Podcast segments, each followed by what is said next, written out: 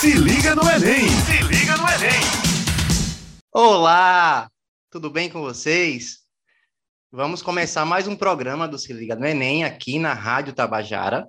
Programa de preparação para o Exame Nacional de Ensino Médio, produzido pela Secretaria de Educação do Estado. Quero lembrar a vocês que este programa vai ao ar de terça a sexta-feira, a partir das 18 horas. Fiquem ligados. E como de costume, mais um podcast do professor Hector e temos convidados excepcionais. Queria chamar meus convidados aqui, meus amigos, Adriana e Andrei, para que apresente para toda a Paraíba. Vou começar por Andrei. Andrei, fala um pouquinho da sua profissão, o que é que você tem feito nessa Paraíba. Olá, caro aluno, caro ouvinte. É, bom dia, boa tarde, boa noite. Não sei a que horário vocês estão me ouvindo ou me vendo. É, meu nome é Andrei, eu sou professor de Química, né?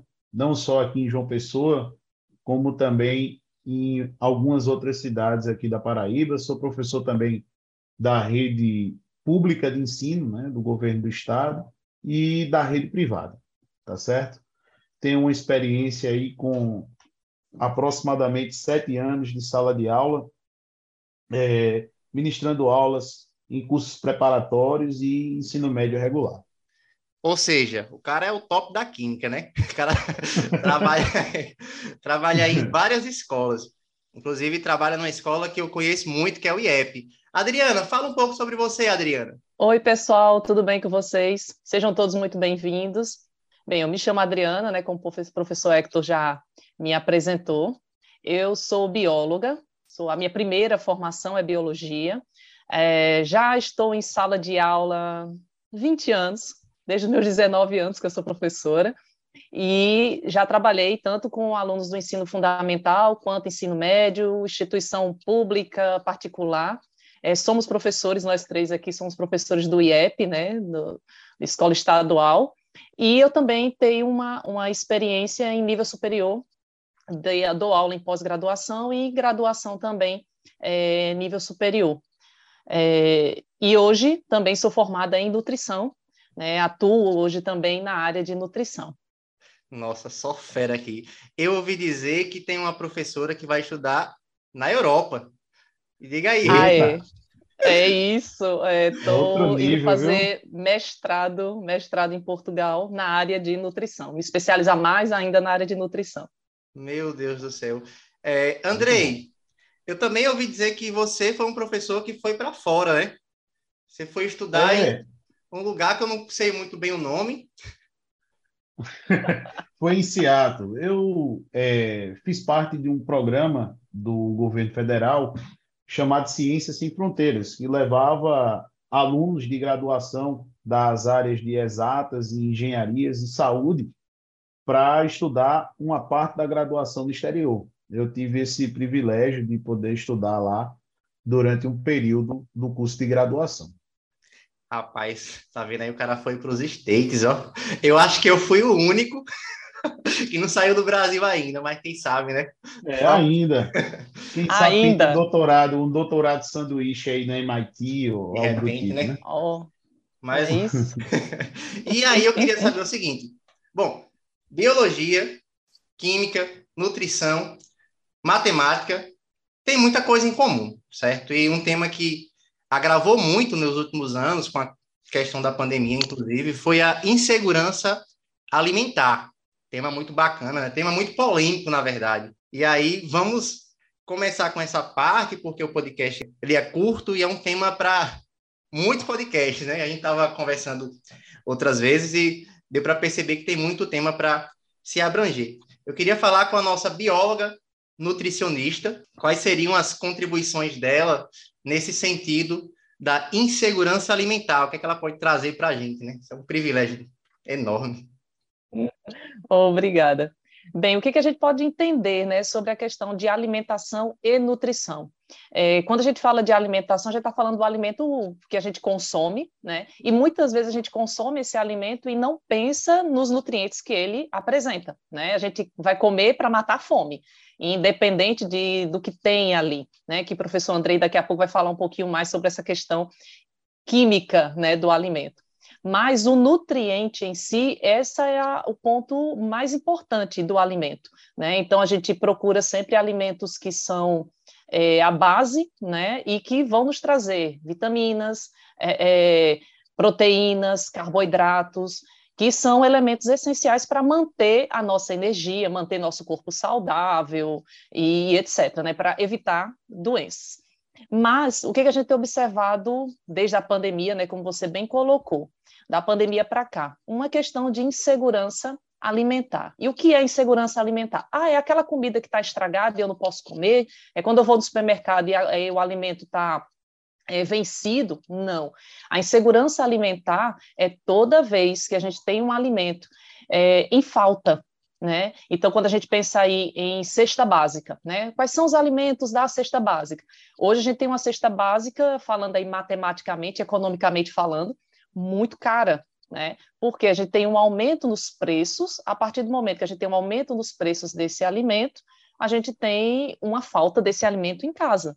E na cesta básica tem os alimentos que, como o próprio nome já diz, são os alimentos básicos que vão nos dar quantidade real de proteína, de carboidrato, de lipídios, de vitaminas, que são essenciais, nutricionalmente falando, para fazer com que o nosso corpo funcione bem. Se a gente não tem esses alimentos, o que, que acontece com o organismo? Adoece. O processo de adoecimento aí já começa a ser verificado. Hoje eu estou aprendendo nutrição aqui. Eu fiquei, eu fiquei bestinha analisando esse aspecto que você tomou, porque você acabou falando um pouquinho sobre a ideia da inflação, né? A inflação é justamente o aumento dos preços de, de produtos e serviços, né? E por que que a gente sente, né? A gente está sentindo tanto essa questão da inflação. É, muito se tem como combate a inflação. Quando a inflação está muito alta, o salário mínimo ele era reajustado de acordo com a inflação. E ultimamente o que está acontecendo é que o salário mínimo ele está sendo reajustado muito pouco, né? Em relação está sendo reajustado abaixo da inflação.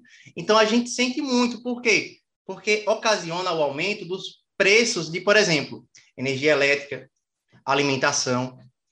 Você tem também o preço do combustível. Então tudo isso contribui, né, para a questão do agravamento da insegurança é, alimentar. Né? O, o, se fala muito, Adriana, do, da questão do IPCA, né? porque a inflação ela é medida pelo IPCA, que nada mais é do que analisar o custo de, de vida médio de famílias né, que recebem de 1 a 40 salários mínimos.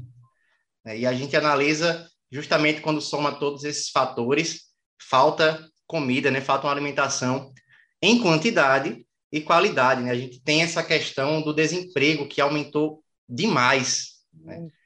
Se eu não me engano, em 2021 já estava passando dos 11 milhões, né? Só que foram registrados, e os que não estão registrados. Né? Isso é, é muito maior.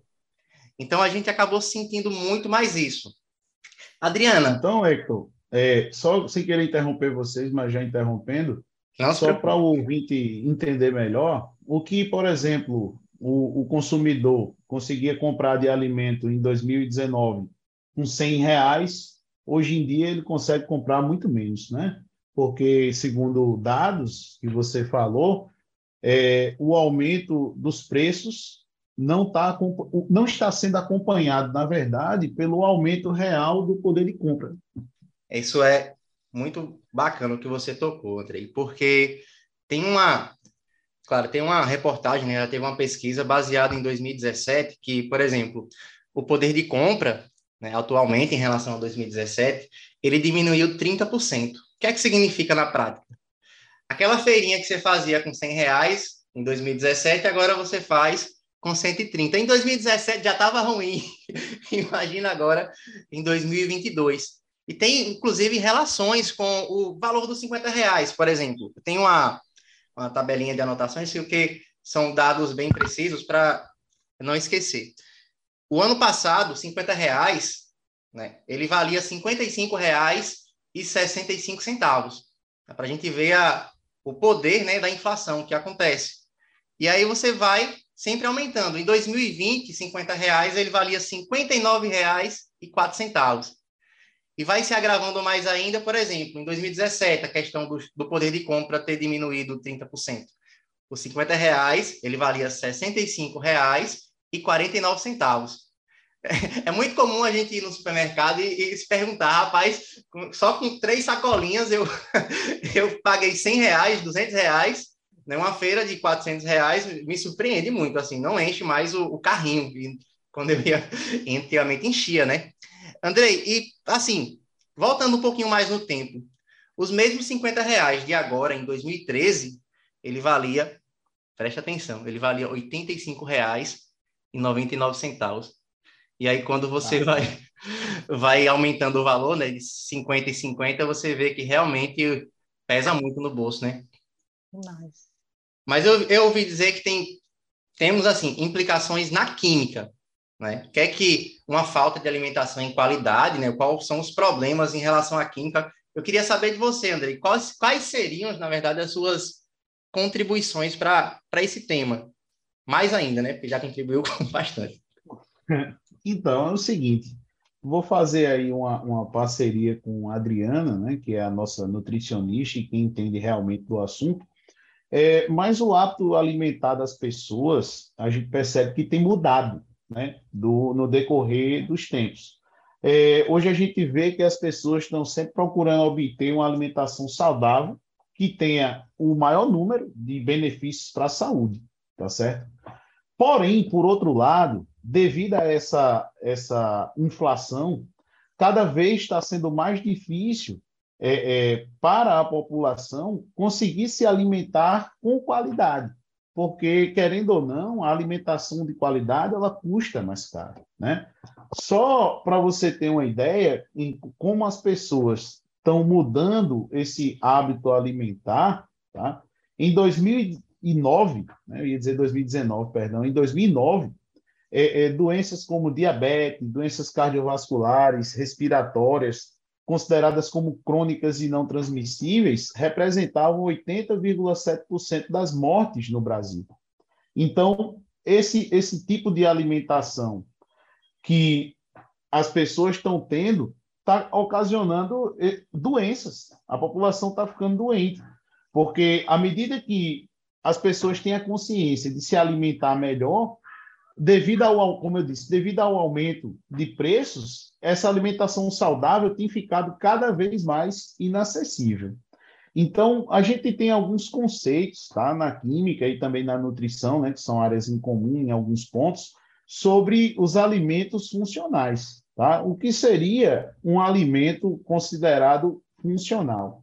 Um alimento funcional seria aquele alimento que, além de fornecer os nutrientes básicos, né, que, que os alimentos possuem, carboidratos, proteínas, gorduras, vitaminas, minerais, ele também tem um, um nutriente ou um ingrediente específico que vai trazer um benefício para o organismo, né, ou para o bem-estar, ou para a saúde, ou para aumentar a longevidade de quem o consome.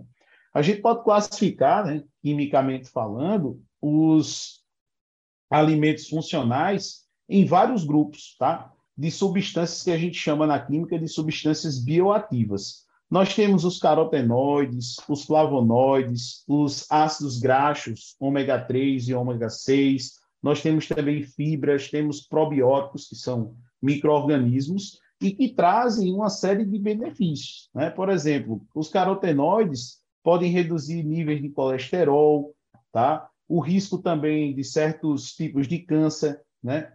Com, contra também a degeneração muscular, tá? Podem agir também como antioxidantes. Os flavonoides têm atividade também antioxidante, têm atividade vasodilatadora. Os ácidos graxos, né? Que são muito encontrados em peixes, por exemplo, como sardinha, salmão, atum, tá certo? Aveia também reduzem o LDL, né? A, é, funcionam também como anti-inflamatório. As fibras reduzem muito o índice de, de câncer de cólon, tá? E melhora também a, a função intestinal. Além dos probióticos, que são micro-organismos que favorecem as funções também gastrointestinais, eh, reduzem o risco de constipação, reduzem também, assim como as fibras, o, o risco de câncer de cólon e esses probióticos são encontrados, por exemplo, em leites fermentados, iogurtes e esses produtos lácteos, né, de uma forma geral. Rapaz, que, que contribuição, né, Adriana? é, Perfeito. O que eu fico pensando é o seguinte: a gente, quando está em sala de aula, não consegue perceber de fato as aplicações da, da química, da biologia, né? Mas aí a gente vê que realmente está totalmente ligado. Inclusive, falando um pouco de matemática, é, quando a gente fala de inflação, a gente está falando de porcentagem, né? E quando eu estou explicando porcentagem em sala de aula, Adriana, parece uma coisa tão, tão abstrata porque ele está vendo só números, né? E aí a gente está analisando justamente essa questão em aplicações é, do dia a dia, né? que inclusive é um tema muito, muito bem trabalhado, né? Que é essa questão da insegurança alimentar. Mas e aí, minha Isso. nutricionista, me conta mais um pouco aí sobre esse tema. É, pegando aí o gancho né, de Andrei, falando aí sobre os alimentos funcionais, foi como eu estava falando lá no início. Todo alimento ele tem uma função, e aí a gente vai chamar essa função, é, esse nutriente, né, é uma função específica e ele vai ser importante para o organismo. Qual é a preocupação com a insegurança alimentar?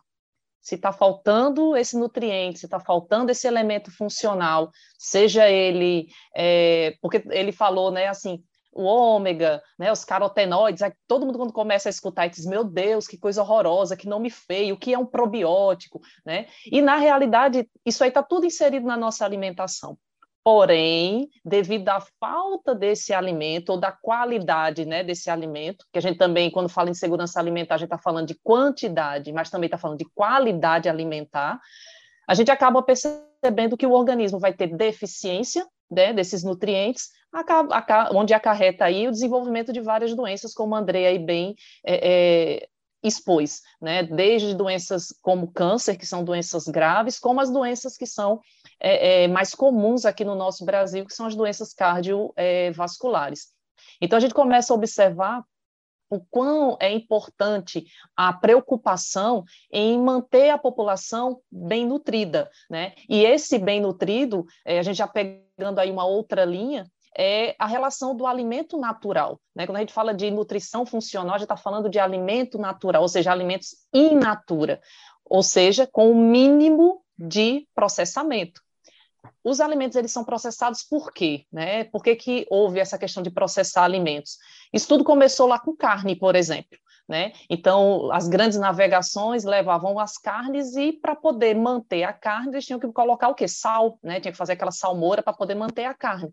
A partir daí começou a ideia. Ah, então para fazer, vamos defumar isso. Aí começou a história de defumação, até chegar nos aditivos, né?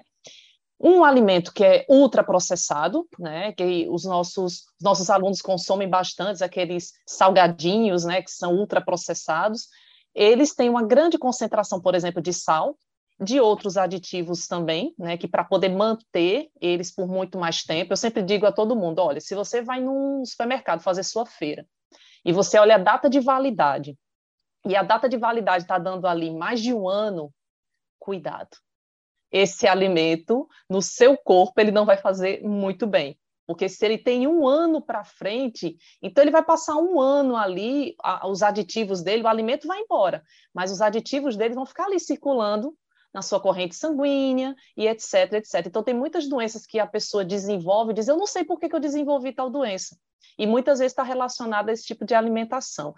Criança a, a, usa muito alimentos processados, né? Uma mãe prefere dar um pacote de biscoito recheado para o filho levar para a escola do que levar fruta. Por quê? O biscoito recheado, ele ali tá, abriu, comeu, tá fácil. A fruta não, tem que descascar, tem que porcionar, tem que ajeitar, então isso demanda tempo. A questão de globalização é muito boa, mas infelizmente nessa questão de vida, de boa alimentação, a gente acaba tendo alguns é, prejuízos. Então a gente percebe que a partir do momento que a gente tem uma população com uma deficiência alimentar, a gente tem uma população mais doente. Né? Eu sempre digo isso muito aos meus alunos. Eu digo, gente, olha, prestem atenção. Quantas farmácias existem aqui só em João Pessoa, só no município de João Pessoa? Né? Aí eles ficam, eita, é mesmo, professor, aqui tem farmácia de mal. Eu digo, olha, você tropeça, você encontra três farmácias em qualquer esquina, né? E por que isso? Se liga no Enem! Se liga no Enem! quanto mais farmácias, isso já é certo, quanto mais farmácias numa cidade, maior o número de pessoas doentes, né? E isso não é só farmácia, clínicas, é, tudo que está envolvido na área de saúde. Né? Então, a gente percebe que aqui é, em João Pessoa a gente tem um grande número né, de ambientes que são para cuidados né, das pessoas, e a gente tem uma população muito doente. E isso muitas vezes está atrelado realmente à questão da insegurança alimentar e tal. Tem a FAO, que é a Organização das Nações Unidas para Alimentação e Agricultura. Ela faz esses cálculos, né, com relação à questão de alimentação, disponibilidade de alimento, quanto vai ter de alimento para determinada população. E ela cria, né, alguns setores de prioridades, o que deve ser prioridade em cada país, em cada principalmente aqui no município, a gente fala mais é, questão Brasil.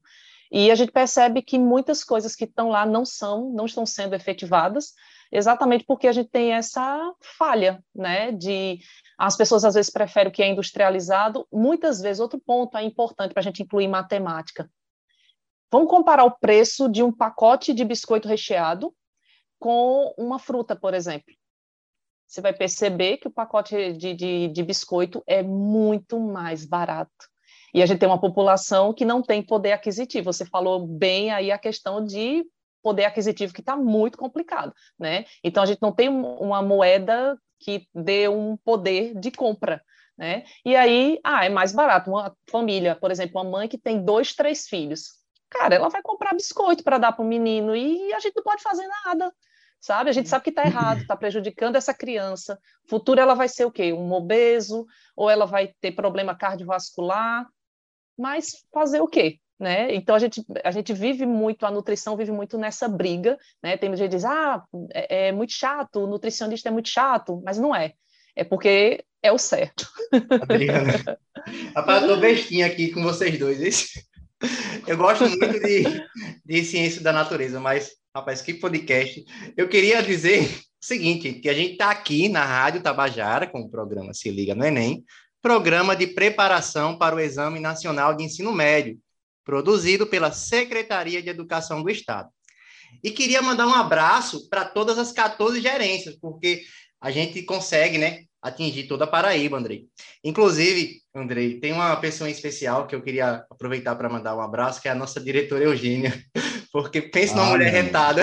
Ah, sim, é sim, com certeza. É uma, é uma diretora primorosa, viu?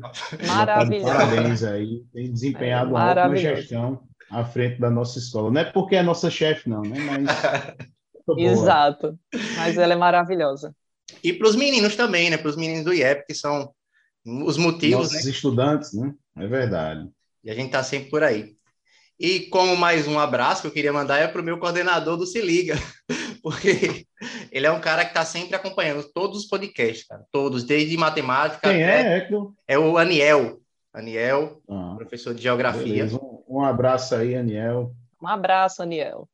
Rapaz, vocês tocaram em, em temas é, importantíssimos nesse sentido do, dos produtos industrializados, né? Eu não tinha parado para para pensar nisso, porque, assim, antigamente mesmo, quando eu, até eu, quando ia no supermercado com minha mãe, eu trazia, né, na feira, muitas bolachas recheadas, né, muitas salgadinhos, e não vinha, não tinha essa cultura da fruta e e verdura, mesmo que você tocou no assunto. Inclusive, quando eu comecei a me atentar para isso, eu vi que 50 reais de, de frutas é muito menos em relação à besteira, né? E aí o pessoal faz isso para poder baratear os preços, não é isso? Rapaz, que negócio bacana. Essa tua dica de, do alimento tá há um ano rodando por aí, né? Isso também foi uma coisa que eu fiquei bem surpreso, porque eu nunca me atentei a esse tipo de coisa, que realmente pode agravar, e muito, né, a questão do, da doença, como você mesmo disse, né, a falta de alimento em, em qualidade. Interessante que, assim, o que eu percebo muito, é, Adriana e Andrei, é, nos últimos anos, a, a, as redes sociais estão bombando muito com essa questão dos cotes, e atualmente eu percebo muitos cotes em relação a essa área de saúde tem avançado bastante é, ultimamente. Né? Inclusive, eu descobri o que era um nutrólogo, nem descobri esses dias. Eu nem sabia muito. É uma profissão nova. É uma né? profissão bem nova. É, é, é nova mesmo? Assim, é... Eu, eu, eu também tenho essa dúvida, né? Porque o nutrólogo e o nutricionista são profissionais diferentes que desempenham o mesmo papel? Como é? Não, não, tem uma diferença. O nutrólogo, ele é um médico que se especializa em nutrologia, onde ele pode sim fazer um acompanhamento, principalmente eles normalmente eles atendem mais pessoas que querem emagrecimento ou então que querem hipertrofiar e na realidade o nutrólogo ele trabalha essa questão de bem-estar e etc. Algumas coisas sim muito parecidas com a nutrição. Qual a diferença? O nutricionista é o único que pode prescrever dieta. Então, a questão da dieta, de organização de dieta, valores em caloria, é, como vai ser esse, o tipo de alimento. Então, esse processo mesmo de prescrição de dieta, só nutricionista. Nutrólogo não tem essa permissão. Ele faz sim uma avaliação, porque eles avaliam muito a questão hormonal. Porque muitas pessoas têm problemas realmente voltados à obesidade por questões hormonais. E aí sim, eles fazem um tratamento, um trabalho mais voltado para essa parte hormonal. Mas quando fala em alimento, é com nutricionista. Rapaz. Ah, bacana. Tem essa diferença. Aí a, o nutrólogo está é, tá sendo bem. Não é nem que seja muito nova a área, mas ela está sendo mais utilizada hoje. Né? Porque aí começaram as discussões, enfim, são aquelas discussões de profissão, sabe? Já... Um que quer mais que o outro, ah, diz que tem mais resultado no nutrólogo do que no nutricionista, mas a gente tem muito nutrólogo, inclusive aqui em João Pessoa, que trabalham em parceria com o nutricionista. Ele uhum. faz a parte dele, mas ele diz, olha, você vai para a nutricionista, que é com ela que vai, você vai fazer, então, todo esse restante de acompanhamento, a questão de cirurgia bariátrica, enfim. Entendi, entendi. É porque nessa, nesse meio também é, a gente pode encontrar o médico endocrinologista, né? Sim, também faz parte desse processo. Mas aí já é diferente da, da visão do nutrólogo, de como o nutrólogo trabalha. São áreas aí já bem, bem diferentes. Porque tem o endócrino, tem o gastro, né? enfim, a gente vai fazendo uma subdivisão aí de áreas mais específicas, mas o nutrólogo ele trabalha de uma forma mais geral, ele não vai ser cirurgião, por exemplo, né? não vai trabalhar na questão de cirurgia, mas ele trabalha de uma visão mais global, e ele também trabalha igual o endócrino com a parte hormonal, né? de trabalho mais voltado para hormônio. Mas aí, lembrando que se é para fazer dieta, só quem é liberado para fazer dieta é nutricionista. A gente passa quatro anos estudando para fazer dieta, que não é fácil. Muita gente acha que é muito simples. Ah, senta ali, bota ali a listinha de alimentos e tal. Não é, toda uma. Tem muito cálculo matemático, tem muita química, é tanto, a gente paga quatro químicas né, no curso, então é, é uma ciência muito ampla para ser resumida apenas em ah, você vai ali, bota a listinha de alimentos e acabou. É, vai muito uhum. além disso aí, bem além. Então, Adriana, só pegando o gancho, né? Eu estava falando sobre os alimentos funcionais, né? Que, como eu disse, são aqueles que, além de fornecer os nutrientes necessários para um organismo obter energia, eles também trazem benefícios para a saúde e a sobrevida da pessoa. Então, eu queria falar um pouco mais sobre a estrutura química realmente de alguns desses compostos bioativos, né? Eu falei dos carotenoides, né? Para o ouvinte aí que não sabe o que é um carotenoide, carotenoides a gente classifica como pigmentos naturais, tá certo? Eles podem ser encontrados em plantas, em flores, em frutos, tá? Existem mais de 600 substâncias é, é, caracterizadas, tá? E eles possuem uma cor que varia do amarelo ao vermelho, tá certo? Devido à presença de grupos cromóforos, que a gente chama. É, a estrutura química deles é bem interessante, porque eles são substâncias insaturadas. O que é que quer dizer isso na química? Né? São substâncias que têm insaturações, que são ligações duplas e triplas na cadeia, tá certo?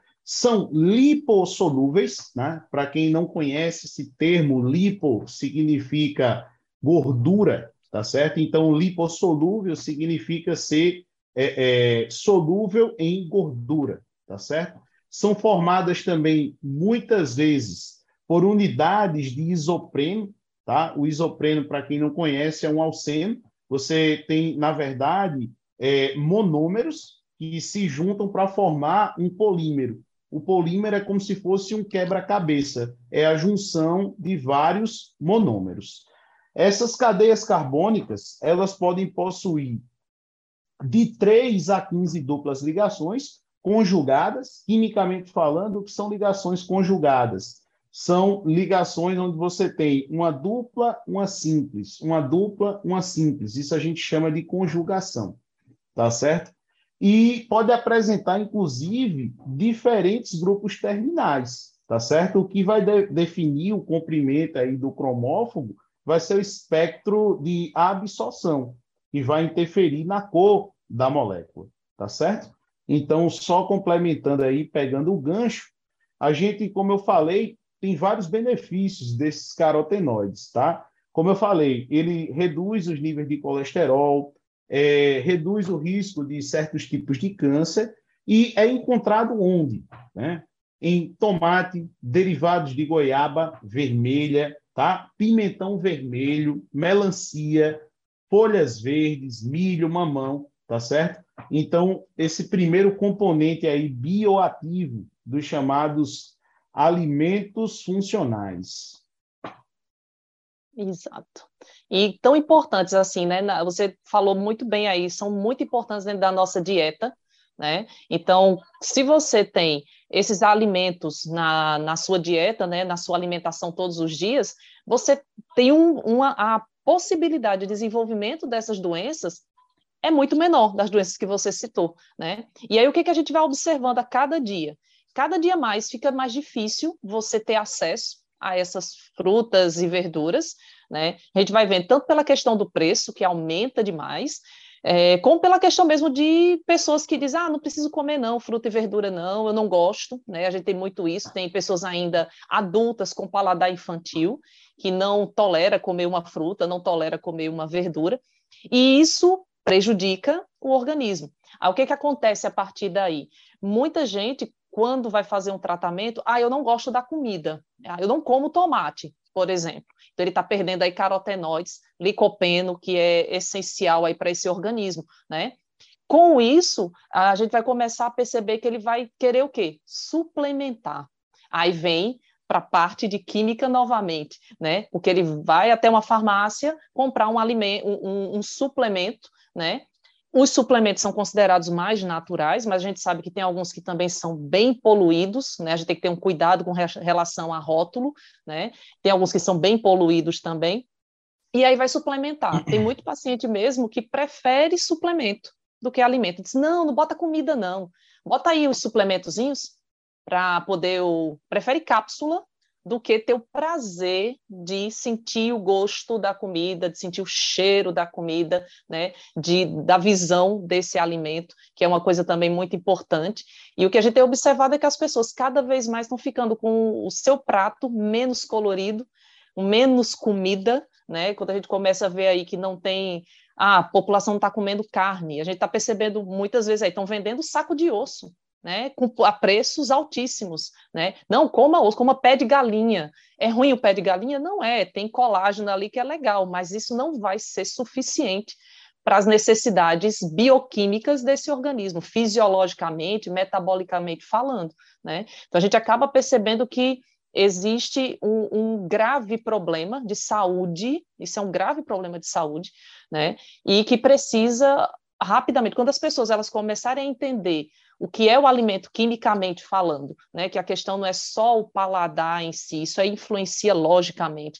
Mas quando começar a entender que cada alimento, cada nutriente desse tem uma importância para a sua saúde, essa questão de educação mesmo nutricional, aí as coisas começam mais é, a mudar. Não, não faz sentido você ter, por exemplo, uma cantina numa escola, onde serve um lanche, que é, que é um nutricionista quem faz aquela aqueles cardápios, né? Chega o lanche na escola. Não faz sentido ter uma cantina na mesma escola, um, uma lanchonete na escola, vendendo alimentos ultraprocessados, alimentos que não são naturais, e aí a criança faz o quê?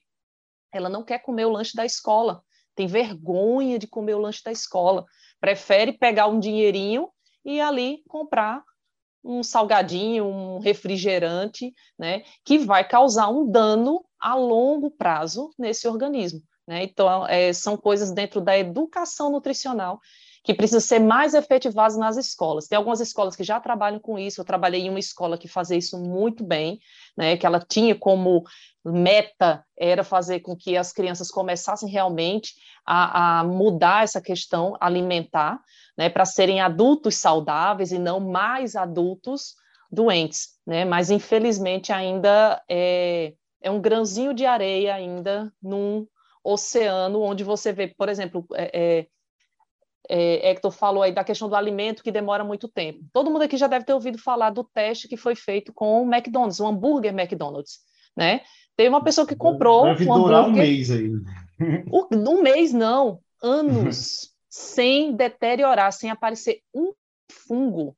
Se um alimento ele não estraga, alguma coisa errada tem. Alimento é, tem que estragar. Nem os fungos querem nem os fungos querem. Então, alguma coisa errada tem. E a gente tem uma geração que se alimenta muito mais de fast food do que de alimento natural, alimento in natura. Tem gente que não sabe nem o que é feijão, né? Imagina, né? Agora, se dizer hambúrguer, todo mundo sabe o que é.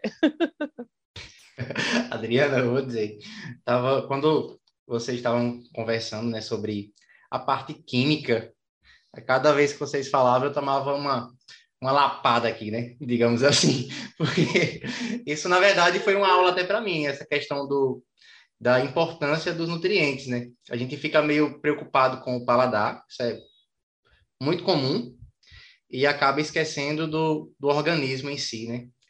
Rapaz, foi rápido, viu? Ligeirinho aqui a gente chegou ao nosso ao nosso Já? tempo. Já?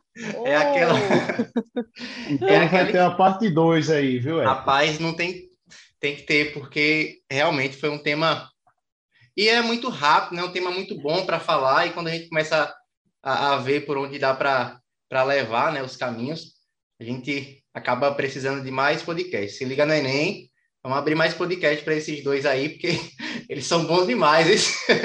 Ainda não, bem que não é de eu... matemática, para não perder meu emprego. É, é, eu ia começar a falar agora dos ácidos graxos insaturados, né? ômega 3, Olha, ômega 6. Próximo né? tema, já a, tá a estrutura aí. química. Mas eu, pois aí eu, eu já agradeço. ia começar eu já ia começar a falar, incluindo, a gente já ia começar a falar mais sobre obesidade, os casos de obesidade Meu em João Deus. Pessoa, que temos muitos. Inclusive, o professor de Química é meu gordinho aqui, né? Mas estamos correndo atrás do prejuízo aí. Eu e minha esposa, a gente está querendo entrar em forma, né? Mas vai é, dar certo. Vai dar é, certo. Só para finalizar aí, eu queria agradecer o convite, viu, Hector? Para mim é sempre uma honra estar com você, né? um profissional excelente, um, um colega e estar tá se tornando um amigo. Agradecer à professora Adriana também por nos dar aí o privilégio da sua participação. E conte sempre comigo. Sempre que for possível, estarei junto aqui com vocês. Eu também quero agradecer ao convite. Para mim foi muito bom é, Hector eu conheci esse ano lá na, na escola. André eu já conhecia desde o ano passado, a gente já tinha tido umas conversas no ano passado, se encontrado na, nos intervalos da tarde. Mas foi muito bom e assim, estou à disposição para mim é, levar informação, é, isso é o que me motiva, é o que faz é, cada dia mais eu estudar gostar da profissão professora, eu nunca vou ser deixar de ser professora, e levar informação para a população, isso é, é, o que me dá maior prazer. Então, muito obrigada, obrigado mesmo pela oportunidade, e até uma próxima, né? Quem agradece é o Se Liga no Enem e toda a Paraíba, minha gente. Bom, galera, esse foi o programa Se Liga no Enem, programa de preparação para o Exame Nacional de Ensino Médio, produzido pela Secretaria de Educação do Estado. Quero lembrar a vocês que esse programa vai ao ar de terça a sexta-feira, a partir das 18 horas. Fiquem ligados e até uma próxima. Valeu! Uhul! Se liga no Enem! Se liga no Enem!